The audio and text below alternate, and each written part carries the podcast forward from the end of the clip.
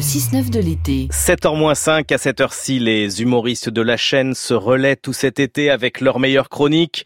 Et ce matin, hommage à Notre-Dame avec Agnès Urstel.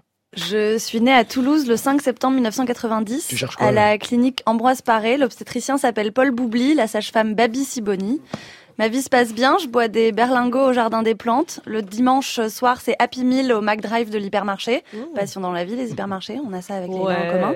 J'ai des amis, des parents, des grands-parents, des frères et sœurs juste un week-end sur deux, donc c'est génial. Et puis l'été 96, on monte à Paris pour le travail de mon père.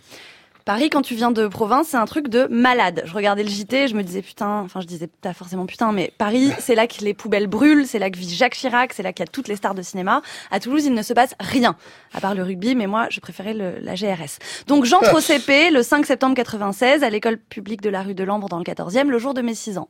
La maîtresse s'appelle Madame Dixot, elle est gentille, mais elle peut pas faire grand chose au fait que j'ai l'accent toulousain. Je dis rose et pas rose. Je dis poche et pas sac. Quand un truc colle, je dis ça pègue et non pas ça colle. Et ça, ça fait rire les élèves et elle ne peut pas y faire grand chose, Madame Dixot.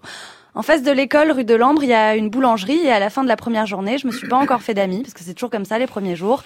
On attend une brèche pour s'engouffrer habilement dans la vie de nos futurs meilleurs copains. Donc je fais la queue avec ma babysitter et quand c'est mon tour de parler à la boulangère, je demande une chocolatine. Parce qu'en fait, je ne sais même pas ce que c'est un pain au chocolat. D'accord? Un pain au chocolat, il faut vraiment que vous m'entendiez, les gens.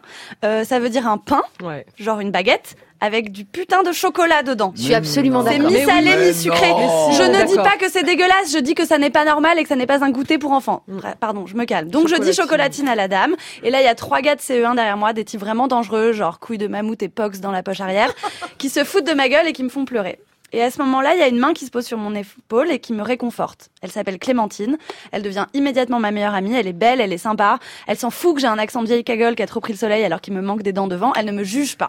On ne se quitte plus avec Clémentine et pour plein de raisons bizarres, on va vivre à moitié l'une chez l'autre. On écoute du balavoine à fond. La ziza, je te veux si tu veux de moi, en mimant des trucs hyper sexuels parce qu'on oublie que les enfants sont fascinés par le cul.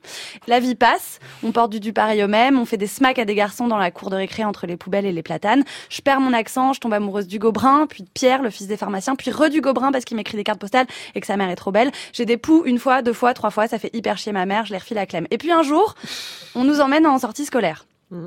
C'est toujours génial les sorties scolaires, même quand c'est juste pour du ping-pong et que t'as jamais touché une balle. C'est toujours un moment fort une sortie scolaire. Tu vas pouvoir t'asseoir à côté du Gobrin, tout ça. Ce matin-là, ben on nous emmène à Notre-Dame de Paris. Et moi, j'ai jamais vu un truc pareil. Versailles, j'ai loupé la visite parce que mon petit frère m'a refilé la varicelle en rentrant du ski. Et la Tour Eiffel, je sais pas pourquoi, mais je la visiterai qu'en CE2. C'est immense, c'est hyper beau c'est Notre-Dame. Et moi, j'ai pas de religion, donc je sais pas prier. Mais je me souviens qu'avec Clem, on a pris deux cierges, j'avoue, on les a pas payés on les a brûlés et on a prié hyper fort à des trucs hyper graves pour nous, genre euh, ben qu'on voulait avoir des enfants avec Hugo Brun. Euh, C'était super. j'ai cherché des toilettes, je les ai pas trouvées, j'ai perdu mon groupe, puis je l'ai retrouvé, j'ai croisé plein de japonais, je me suis dit qu'à Toulouse il y avait vraiment pas du tout autant de japonais. Euh, un parent accompagnateur m'a dit dehors que le roman de Victor Hugo, que je ne lirai que sept ans plus tard en cinquième avec Madame Guitare, ben, il se passait là à Notre-Dame de Paris et qu'Esmeralda en fait son vrai prénom c'était Agnès. J'ai trouvé que c'était dingue. Je me souviens que je me suis demandé si elle avait l'accent toulousain, Esmeralda, et si Victor Hugo, il avait prévu qu'il y aurait autant de japonais sur son parvis. Je me souviens aussi que je me suis dit que ce serait bien de revenir un jour où il y aurait moins de monde, moins de touristes pour emmener mon petit frère Paul et que vraiment euh, les Parisiens ils savaient faire des trucs de dingue. Finalement, j'y suis jamais retournée. Je me souviens aussi que j'ai pas du tout capté que c'était un lieu de dingue, mais que j'ai passé une super journée. Agnès Surstel, c'était dans la bande originale de Nagui sur France Inter au printemps dernier.